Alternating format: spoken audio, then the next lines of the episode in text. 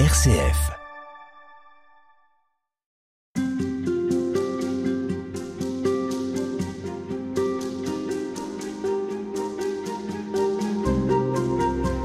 Nous poursuivons, euh, frère Laurent, euh, l'évocation de la prière de Thérèse d'Avila, qui commence par euh, deux phrases dans lesquelles elle nous invite à ne pas avoir peur. Que rien ne te trouble, que rien ne t'effraie. Ça vient en écho avec l'Évangile. Alors, on peut voir certains. Ben, en fait, l'expérience du trouble, en tout cas, on la voit clairement chez les, disciples et chez les premiers apôtres euh, lors de la mort du Seigneur. Et chez le Christ lui-même alors, chez le Christ lui-même, en effet, il y a un trouble, notamment au Jardin des Oliviers. Père, si cette coupe peut s'éloigner de moi, mais non pas ma volonté, mais la tienne. Et si je trouve que c'est très juste que le Seigneur ait pu vivre ces expériences humaines et que son père lui ait permis de vivre ces expériences humaines de trouble, parce que il peut ainsi savoir ce que c'est d'être éprouvé. Le Seigneur a vécu toutes choses, comme nous, sauf le péché. Mais donc il a été éprouvé et terriblement éprouvé. Et ces moments de trouble ou ces moments de nuit qu'il va vivre aussi sur la croix, euh, nous, est, nous est donné pour que nous puissions nous appuyer sur lui pour les vivre nous-mêmes. Qu'est-ce que c'est ce trouble? En fait, souvent le trouble apparaît quand ce sur quoi nous nous appuyons s'effondre. Défaille. Défaille. Mm.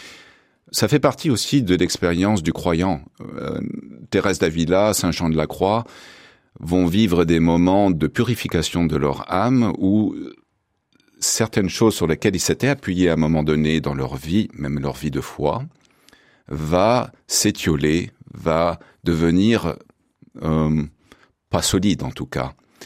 Et donc c'est très troublant pour la personne qui le vit. Donc il n'y a pas que des épreuves humaines, il y a aussi des épreuves de foi. Et celles que Jésus a vécues, mais aussi celles que tout chrétien est amené à vivre. L'expérience d'une fragilité. Il y a l'expérience de la fragilité, mais l'expérience aussi que Dieu dépasse tout nos concepts. Bien sûr, Dieu se révèle à nous parce qu'il veut nous donner qui il est, mais en même temps, nos mots ne peuvent pas renfermer Dieu. Dieu est infini. Donc, plus on découvre qui est Dieu, plus sur quoi nous nous appuyons, nos concepts, euh, notre façon de le comprendre, finissent par changer parce que on le découvre toujours de, de façon de plus en plus profonde. Même ça, ça passe. Oui, en effet. Même cela passe parce que Dieu ne se laisse pas enfermer. Dieu est Dieu. Et vu qu'on dit, en plus, Dieu est infini. Donc, plus notre connaissance de Dieu, qui est une connaissance amoureuse, pas qu'une connaissance intellectuelle. Bien sûr, je, je ne fais pas euh, une contradiction parce que le fait de, de connaître, c'est aussi une façon d'aimer.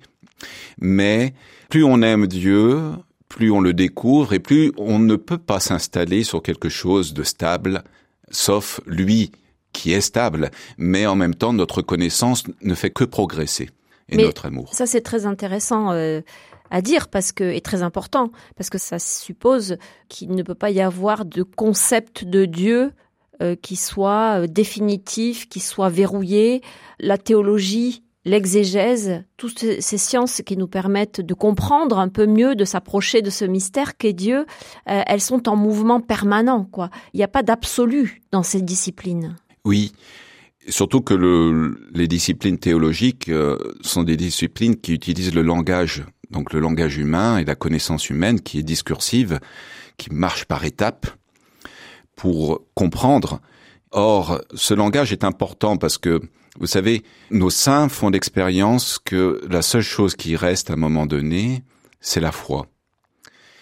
Et la foi, une des définitions de la foi, c'est connaître Dieu comme il se connaît et comme il connaît toute chose. Or, connaître Dieu comme il se connaît, il n'y a que lui qui peut se révéler pour dire qui il est. Donc, il passe par ce qu'il fait notre humanité, c'est-à-dire le langage humain, notre capacité de comprendre les choses, et il se révèle ainsi. Il dit, voilà, je suis ainsi. Mais, bien sûr, ce que nous connaissons de Dieu nous permet de dire ce qu'il n'est pas, en tout cas, mais il ne renferme pas Dieu dans un mot ou dans un concept.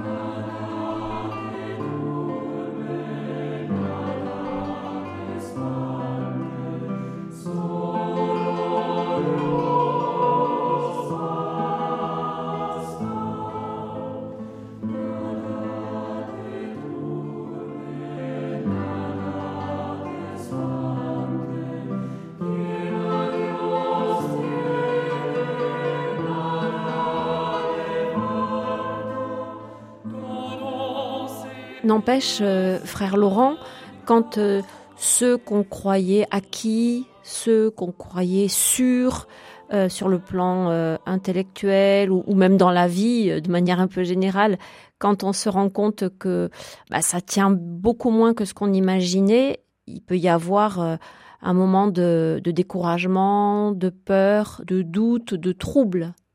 Oui, et ça fait partie en fait des sans rentrer dans la psychologie de, des étapes, quand on, on se rend compte qu'on est soit pas trompé ou que ce soit par rapport à une connaissance ou qu'on s'est trompé ou qu'on a pris euh, des, on peut dire, des, des vessies pour des lanternes, les étapes. Alors soit on peut rentrer dans le déni et dire non, de toute façon c'est pas c'est pas vrai. Ce que je crois c'est c'est dur comme fer. Il y a que ça qui est vrai. ou on accepte ces ces étapes en fait qui peuvent être troublantes et qui pourtant nous permettent une espèce de renaissance.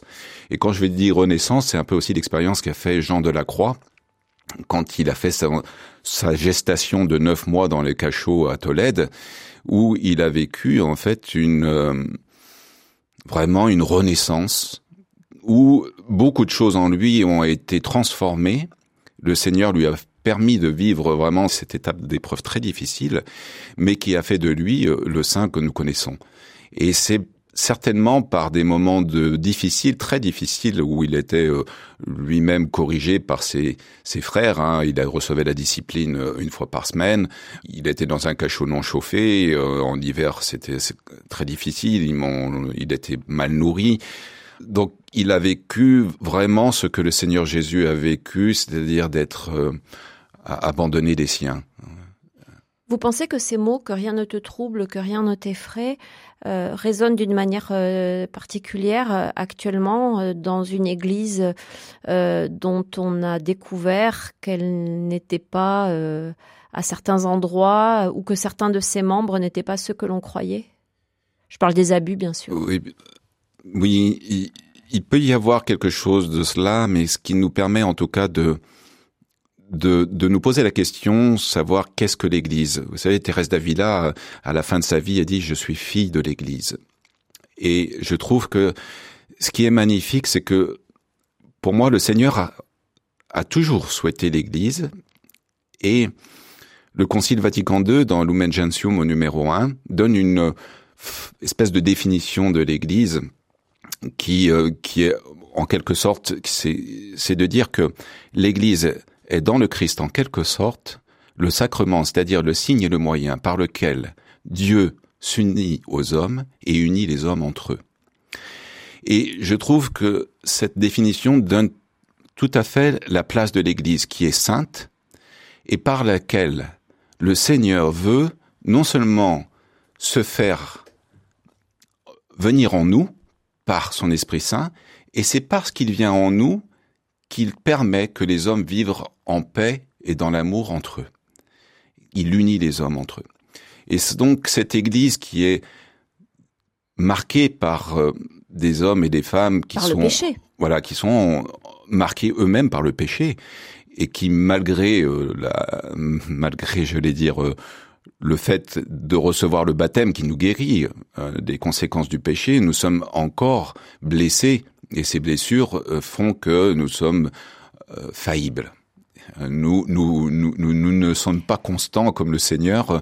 nous ne sommes pas établis définitivement dans la gloire de Dieu, qui est simplement notre fin quand nous serons face à lui. Il faut pas s'en effrayer? Il faut pas s'en effrayer parce que c'est un cheminement et que tout cheminement euh, euh, de vie euh, nécessite des changements et que aussi malheureusement tout ce qui est forme de scandale, le Seigneur Jésus nous l'avait bien signalé déjà de son de son vivant parmi nous. Ça aussi, ça va passer? Non, parce que les, les scandales doivent exister. Euh, parce qu'il fait partie de l'humanité blessée. Euh, je pense que c'est vraiment euh, marqué par l'humanité blessée. Je, ne juge pas les personnes qui commettent des scandales, mais je, juge les actes qu'ils ont commis. Je, juge l'acte qui est mauvais en, soi. Mais à vrai dire, nous sommes tous potentiellement faillibles, suivant l'histoire que nous avons vécue. Euh, donc du coup, les scandales seront toujours existants parce que l'humanité est toujours dans un, je vais dire, un, une espèce de transformation. Il est toujours en attente du retour du Seigneur qui lui, quand il sera revenu, là, tout sera établi dans une paix et dans une stabilité. On vous retrouve demain. Merci beaucoup. Merci.